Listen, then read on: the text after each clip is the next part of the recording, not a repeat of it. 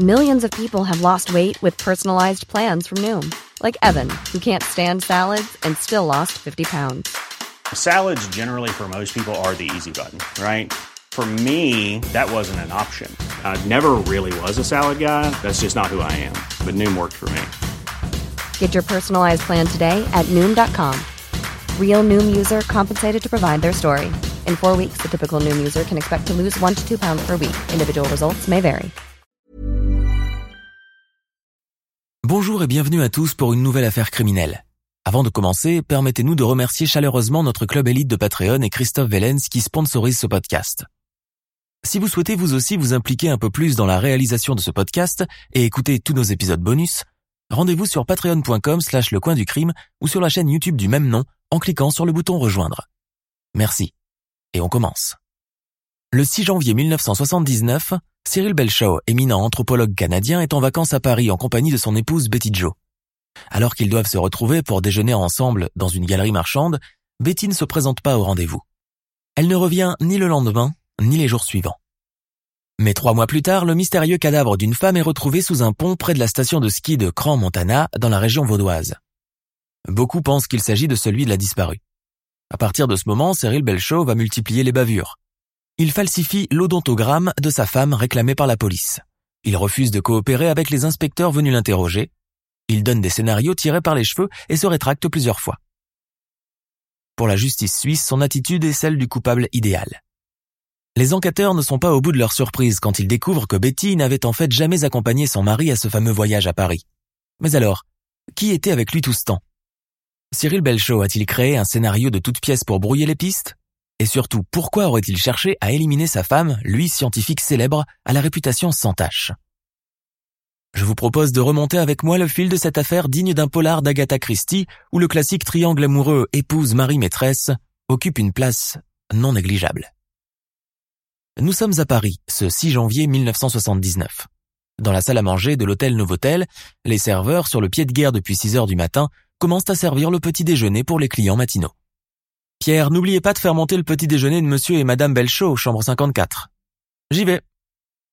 Comme beaucoup de structures de cette envergure, le Novotel est un de ces hôtels dortoirs de banlieue, éloignés de toute attraction touristique, correct, mais sans être prestigieux. La grande majorité de la clientèle comprend des conférenciers étrangers et des gens venus en déplacement professionnel plutôt qu'en villégiature. De ce fait, la décoration du lieu est impersonnelle et le contact entre le staff et les résidents est mitigé, seulement limité à la courtoisie professionnelle d'usage, sans plus. Les 100 chambres qu'abrite l'hôtel sont réparties sur 6 étages et une salle de réunion et un bar occupent une bonne partie du rez-de-chaussée. Monsieur Belchaud, c'est pour le room service. Puis-je entrer? demande le serveur en anglais. Oh, laissez donc devant la porte, mon épouse n'est pas tout à fait prête. Je vais sortir récupérer le plateau, je vous remercie, mon brave. Répond une voix d'homme dans un anglais oxfordien. Le serveur repart en grommelant. Ouais, encore une bonne raison pour pas donner de pourboire. Marre de ces rose bifs. Les belles choses sont un couple d'âge mûr et bien comme il faut. Il y a d'abord le mari Cyril, 59 ans, célèbre anthropologue qu'on ne présente plus et dont la renommée mondiale a dépassé les frontières. Il compte à son actif plusieurs travaux et ouvrages sur l'histoire des ethnies autochtones de Nouvelle-Guinée, Fidji, île Salomon, et une thèse de doctorat sur les Maoris de Nouvelle-Zélande. Il est cité comme une référence dans le domaine et est considéré comme une star au sein de la communauté scientifique. Bettina Joe, appelée tout simplement Betty, 60 ans, enseigne l'anglais à l'Université de Colombie-Britannique.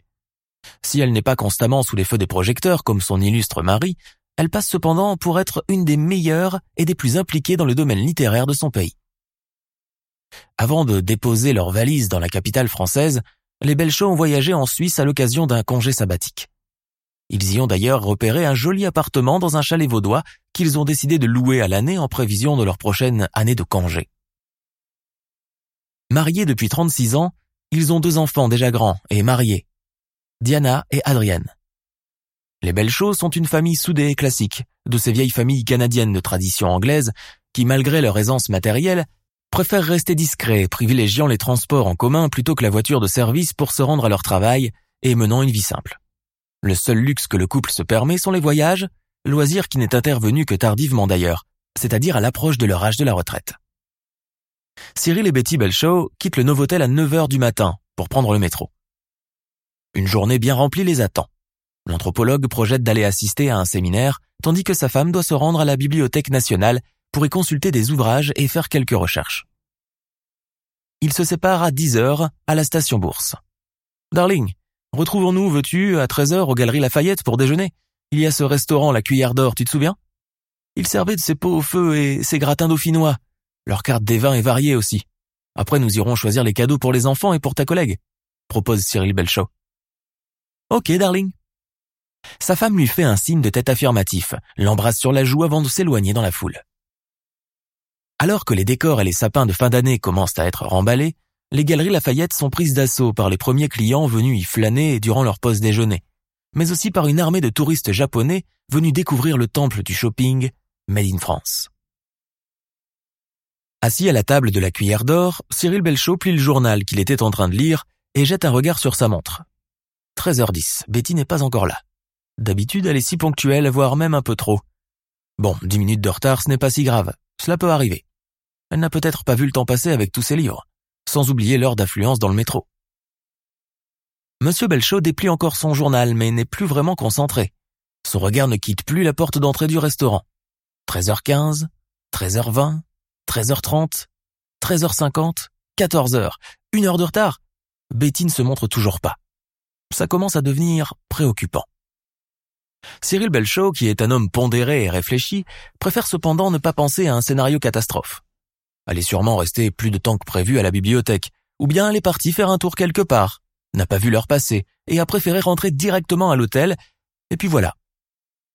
N'étant plus en âge de déclencher une scène à sa femme pour un rendez-vous manqué, Cyril Belchaud s'en tient là. Pour le moment. Il faut rappeler qu'à l'époque où se déroule cette histoire, nous ne sommes pas encore à l'ère des smartphones, et la communication facile et instantanée n'a pas encore envahi le quotidien des personnes.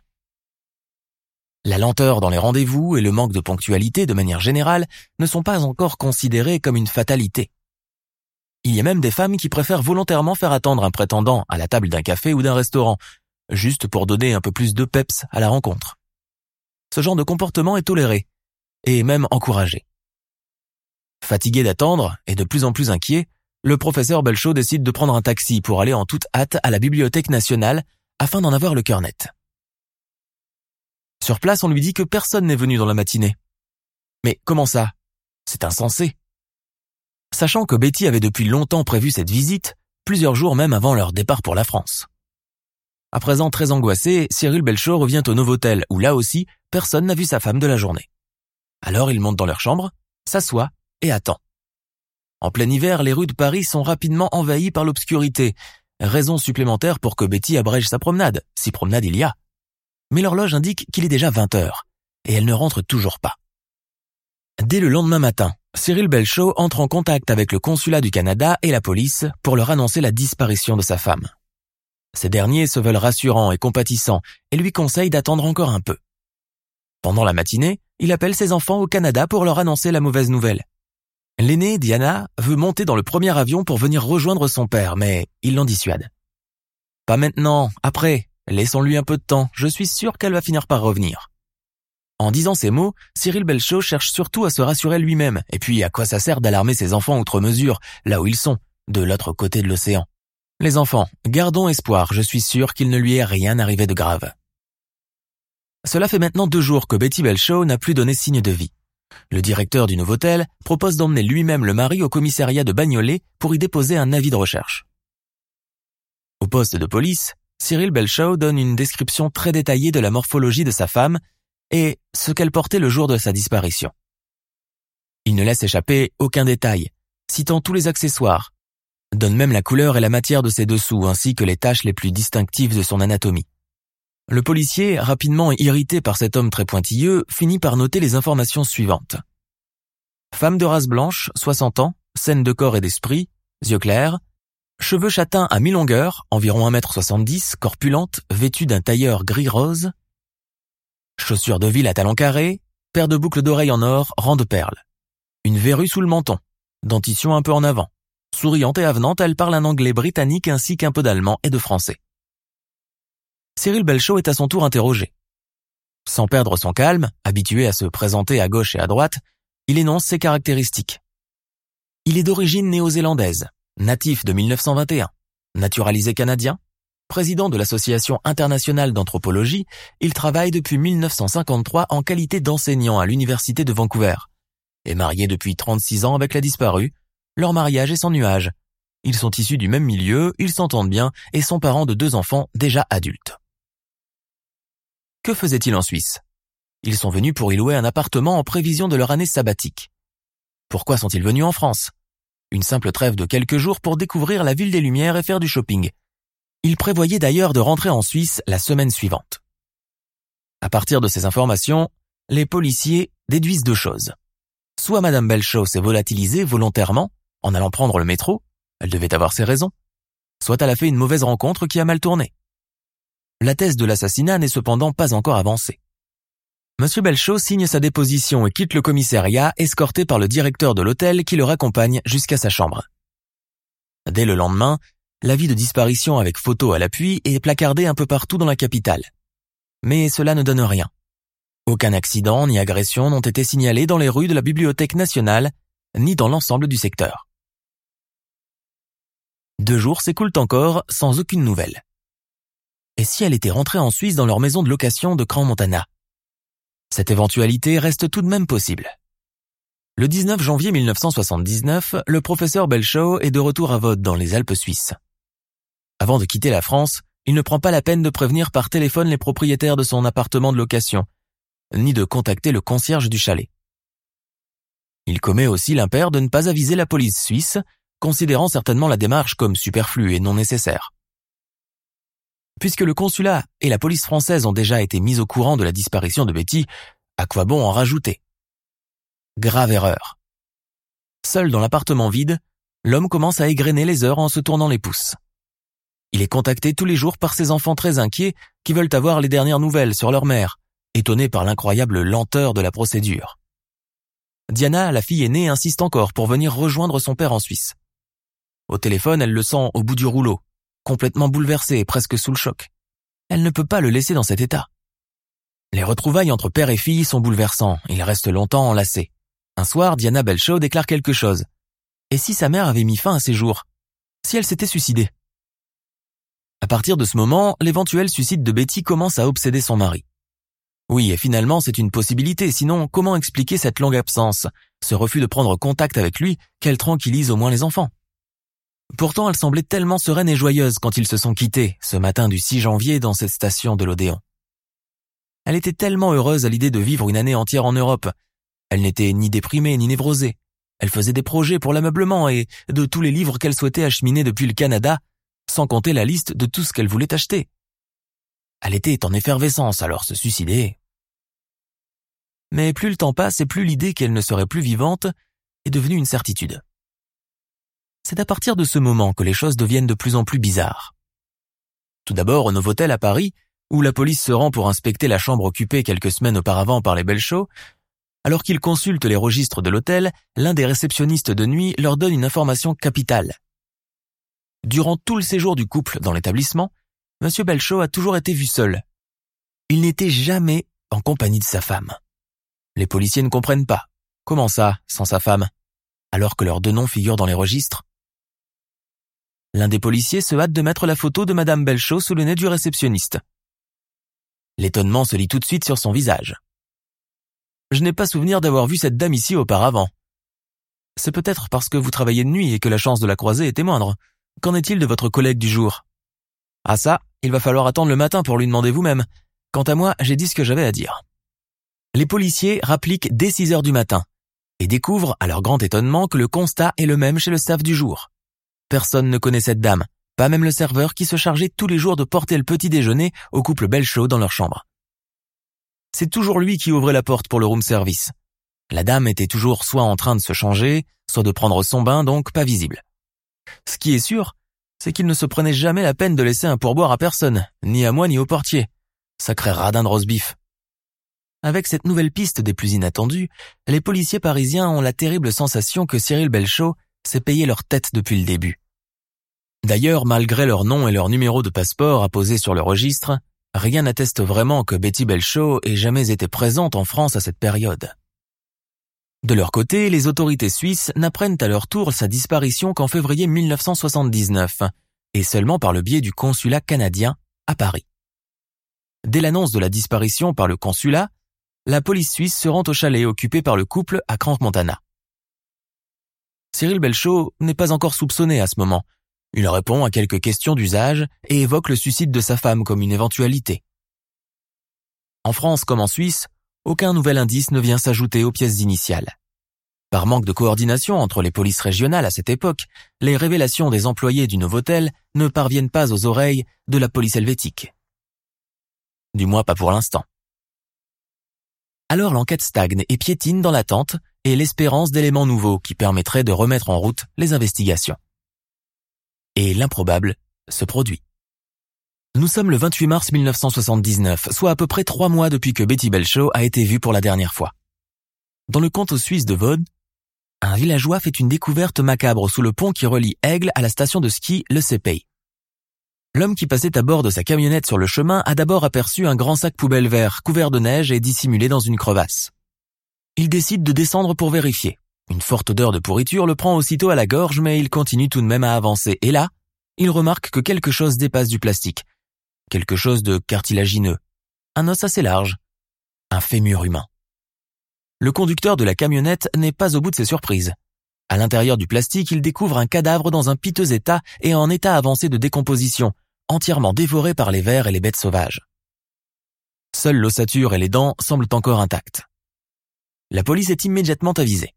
Les restes toujours dans le plastique sont acheminés jusqu'à la morgue de l'hôpital de Lausanne pour une autopsie.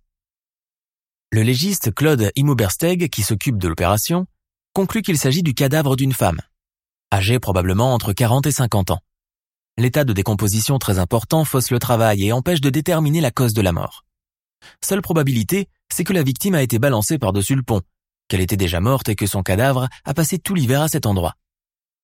Du reste, le corps a été retrouvé entièrement dénudé, sans accessoires, sans bijoux et sans pièces d'identité. L'humidité a achevé à son tour d'enlever toute trace d'empreinte digitale. Il est bien de rappeler que nous sommes à la fin des années 70 et que les techniques pour définir l'ADN n'existent pas encore.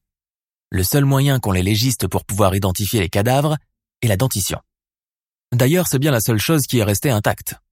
Le docteur Claude Immobersteg relève la présence de quatre couronnes en or et des travaux dentaires récents. La découverte du mystérieux cadavre fait rapidement la une des journaux régionaux suisses qui titrent Découverte macabre près de la route d'Aigle-le CP d'un cadavre sans signe distinctif à l'exception de quatre couronnes dentaires en or. Mais la nouvelle n'intéresse pas grand monde. La police suisse prend cependant cette affaire très au sérieux et ne veut rien laisser passer. Elle se souvient avoir appris en février la disparition inexpliquée d'une ressortissante canadienne. En menant quelques recherches, elle obtient l'adresse du mari, qui se trouve être aussi résident temporaire dans le pays, puisqu'il vient d'y louer un appartement pour l'année. La police entre immédiatement en contact avec lui, sait-on jamais. La police demande à avoir le schéma dentaire de l'épouse de M. Belchaud, afin que les légistes puissent faire le rapprochement avec celui du cadavre trouvé sous le pont du chemin d'Aigle.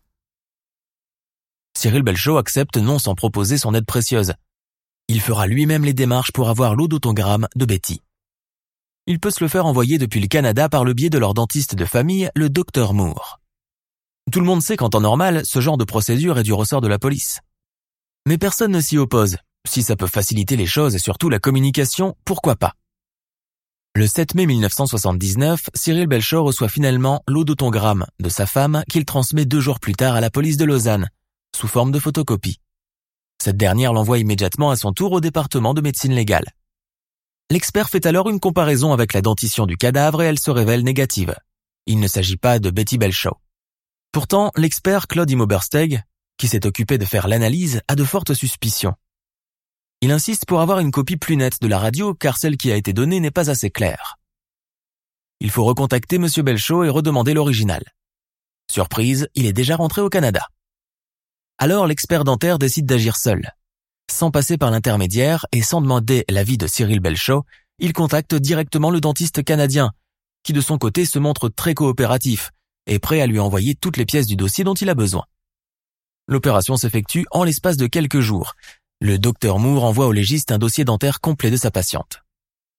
Et là, tout va être remis en question. Il ne s'agit plus du même odontogramme. Les choses vont s'accélérer permettant à la vérité d'éclater au grand jour.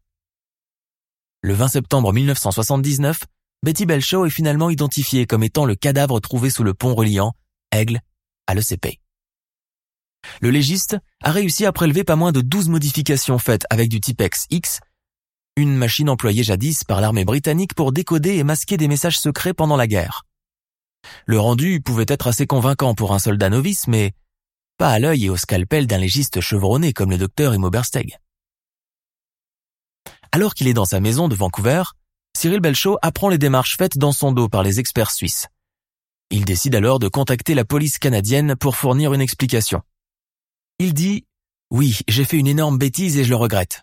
J'ai agi de façon irrationnelle, sans réfléchir une minute. Je ne voulais pas accepter l'éventualité que le cadavre retrouvé en Suisse puisse être celui de mon épouse, alors j'ai fait falsifier cette radiographie dentaire, presque pour me convaincre moi-même. Mis à part cet aveu que personne ne trouve suffisamment convaincant, la question est pourquoi M. Belchaud a cherché à falsifier le schéma dentaire de sa femme? Est-ce un mode opératoire de dernière minute pour s'innocenter, ou au contraire, un grave impair d'un coupable qui a agi un peu à chaud, en oubliant d'y réfléchir à deux fois?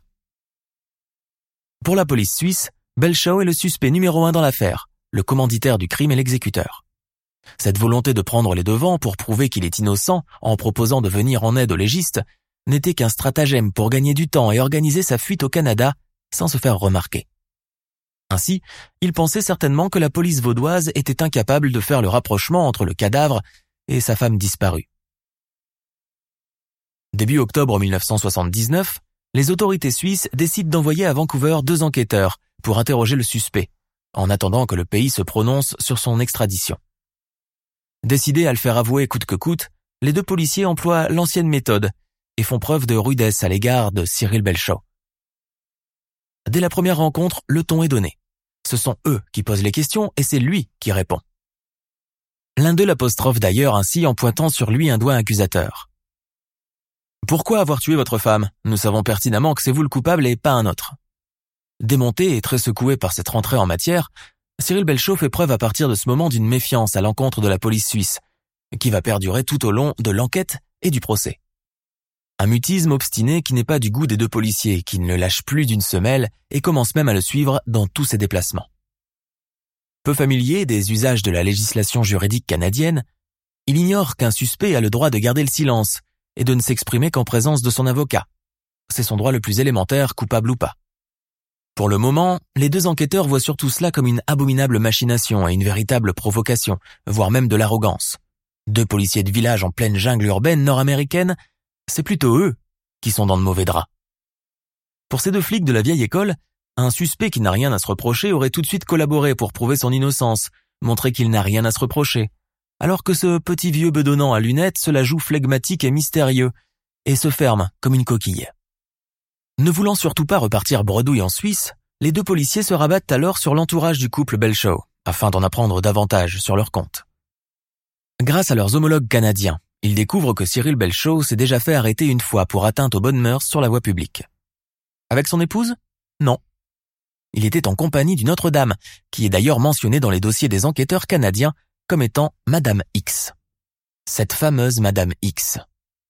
L'affaire remonte à février 1978, quand un policier a surpris dans une voiture stationnée à l'écart d'un côté d'un bois à la sortie de la périphérie, cet inconnu, en compagnie de Cyril Belchaud dans une posture qui ne laisse pas de doute quant à la nature de leur relation. Monsieur Belchaud a dû ce jour-là payer une forte amende pour éviter le scandale. Lui, un si éminent professeur, traîné dans la boue pour une idylle en pleine forêt et en plein cagnard canadien. Sur la demande des policiers suisses qui souhaitent l'interroger, Madame X accepte de répondre à leurs questions. Elle raconte qu'elle et Cyril se sont connus à Vancouver alors qu'elle était adolescente et lui déjà marié et père de famille. Le hasard a fait que 25 ans plus tard, elle est devenue son étudiante à l'université, mais également sa voisine, avant d'en tomber amoureuse. Elle explique, entre autres, qu'entre elle et Monsieur Belchaud, il n'avait rien de sérieux.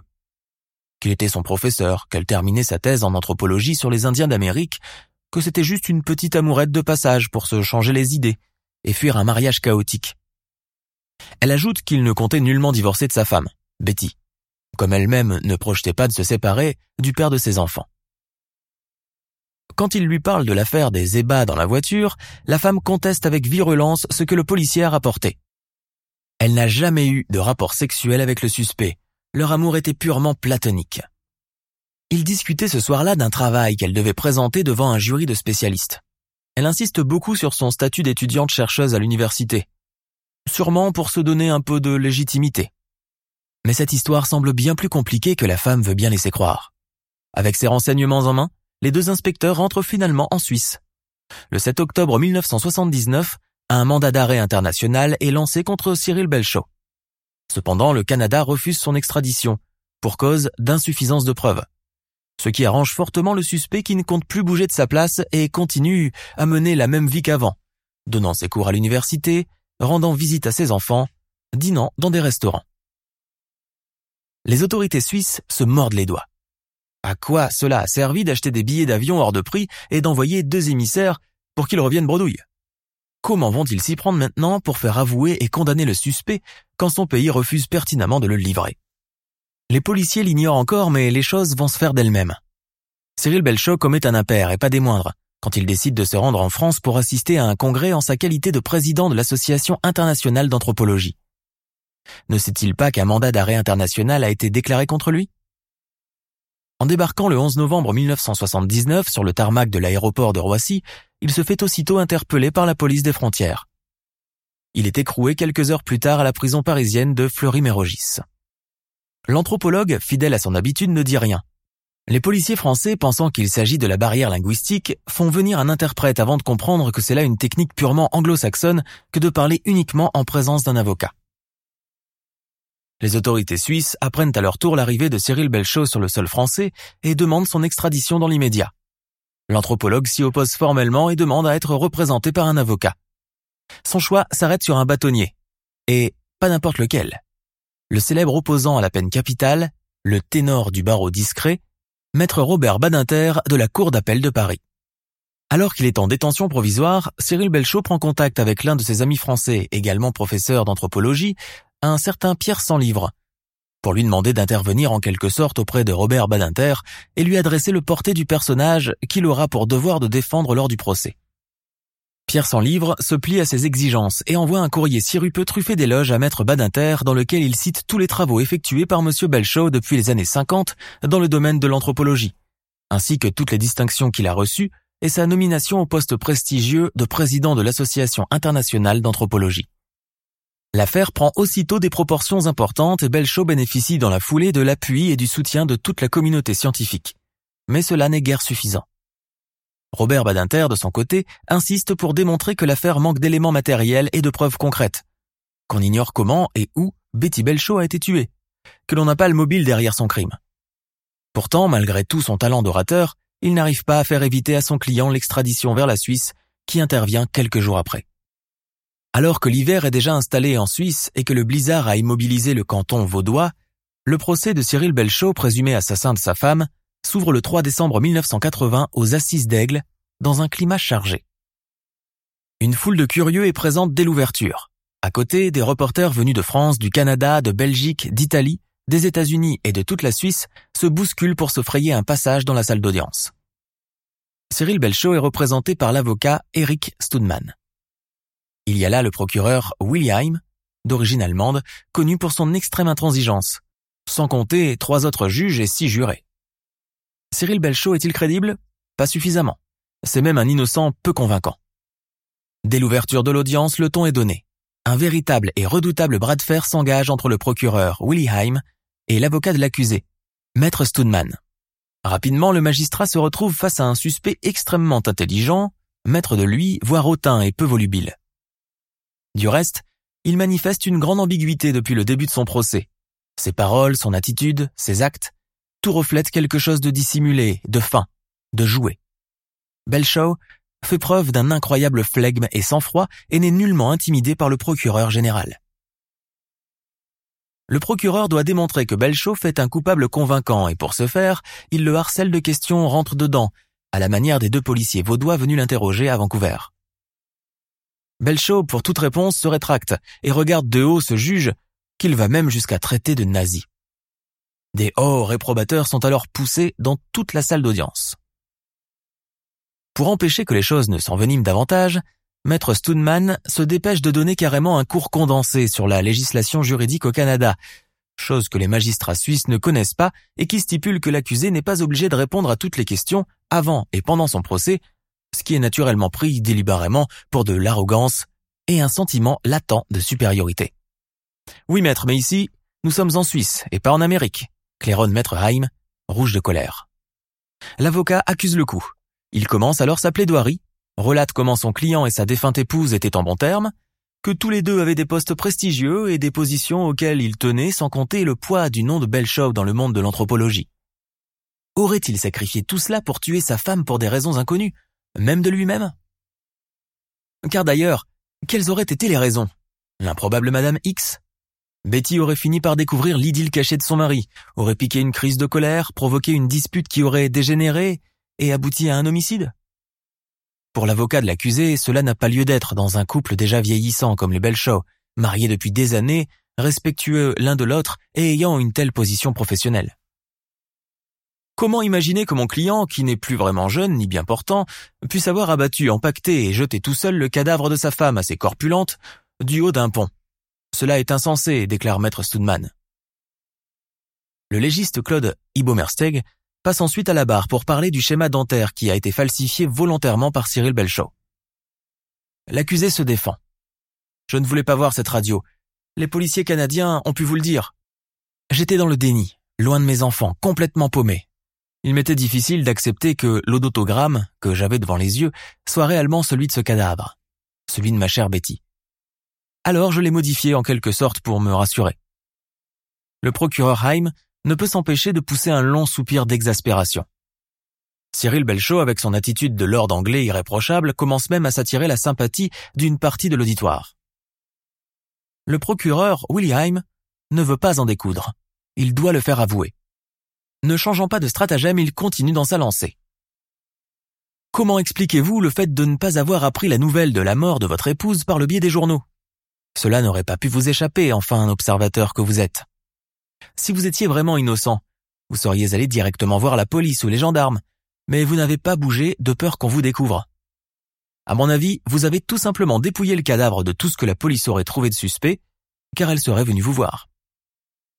Dans un anglais oxfordien des plus châtiés, sans quitter son interlocuteur des yeux, l'accusé répond tout simplement J'étais sur le point d'aller à Londres pour un congrès et je n'ai pas remarqué ce journal ni cet article. Si je l'avais lu, je n'aurais jamais pensé qu'il s'agissait de ma femme, puisqu'il était question d'une femme beaucoup plus jeune. On parle d'une femme entre 30 et 40 ans, alors que Betty avait déjà 60 ans au moment de sa disparition.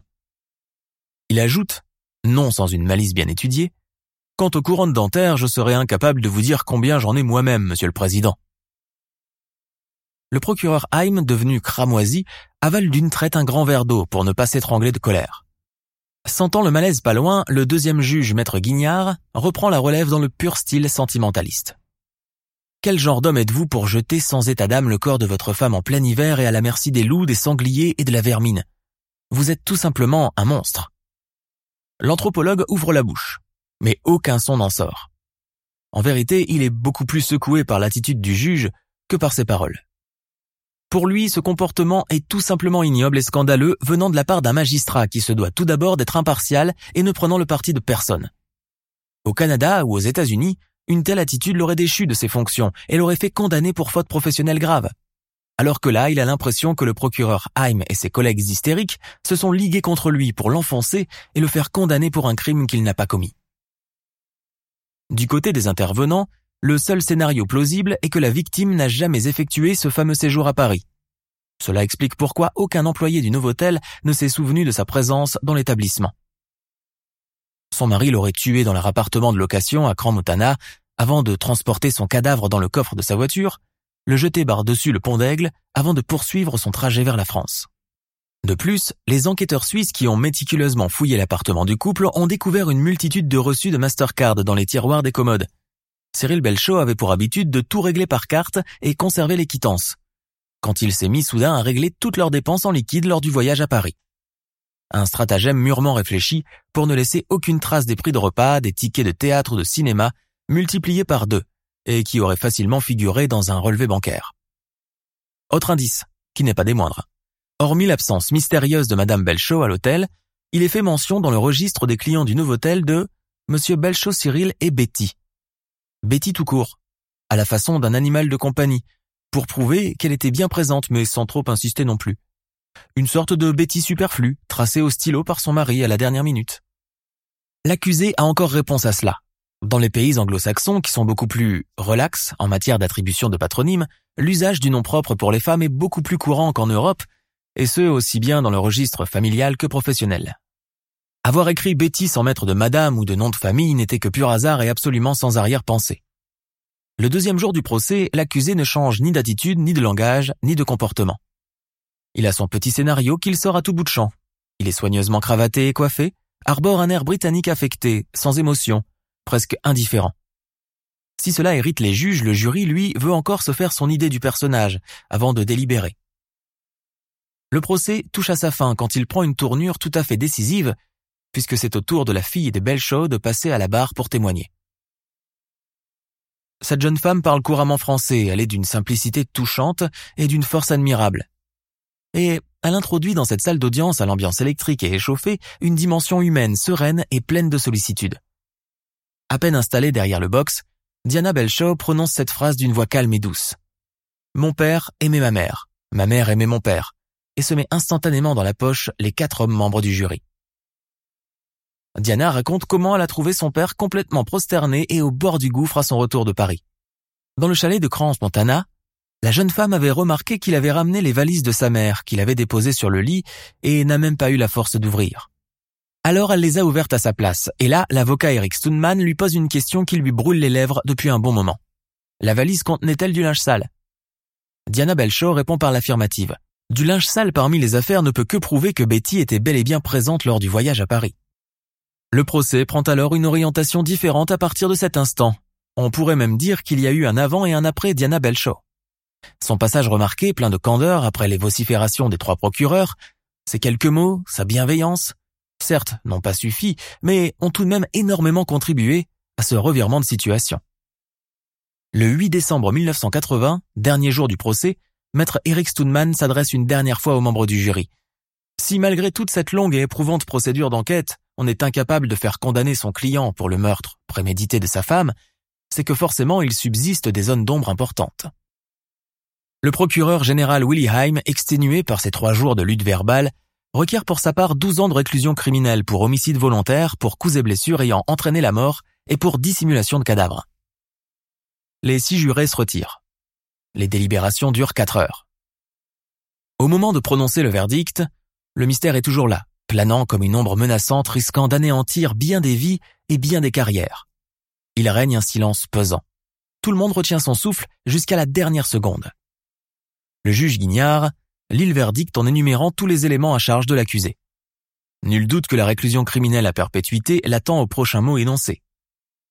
Mais, alors qu'on s'y attend le moins, acquitté. Pour cause de sérieux doutes ayant empêché sa condamnation, Cyril Belchaud sans se départir de sa dignité coutumière, serre chaleureusement la main de son avocat. Il est finalement un homme libre. Cela ne tenait qu'à un fil. L'audience est levée. L'affaire Belchor reste l'une des affaires criminelles les plus emblématiques et étranges de la deuxième moitié du XXe siècle. En partie à cause de la célébrité de son protagoniste principal, mais surtout pour l'étrangeté de la succession des événements. À ce jour en Suisse, en France et au Canada, on ignore qui a été le commanditaire du meurtre de Betty Belchaud, petite dame sans histoire accompagnant son mari en voyage. Le motif de la jalousie qui est revenu sans cesse dans le réquisitoire des juges lors du procès n'a apparemment pas suffi pour faire condamner le mari ou la maîtresse, ou les deux ensemble.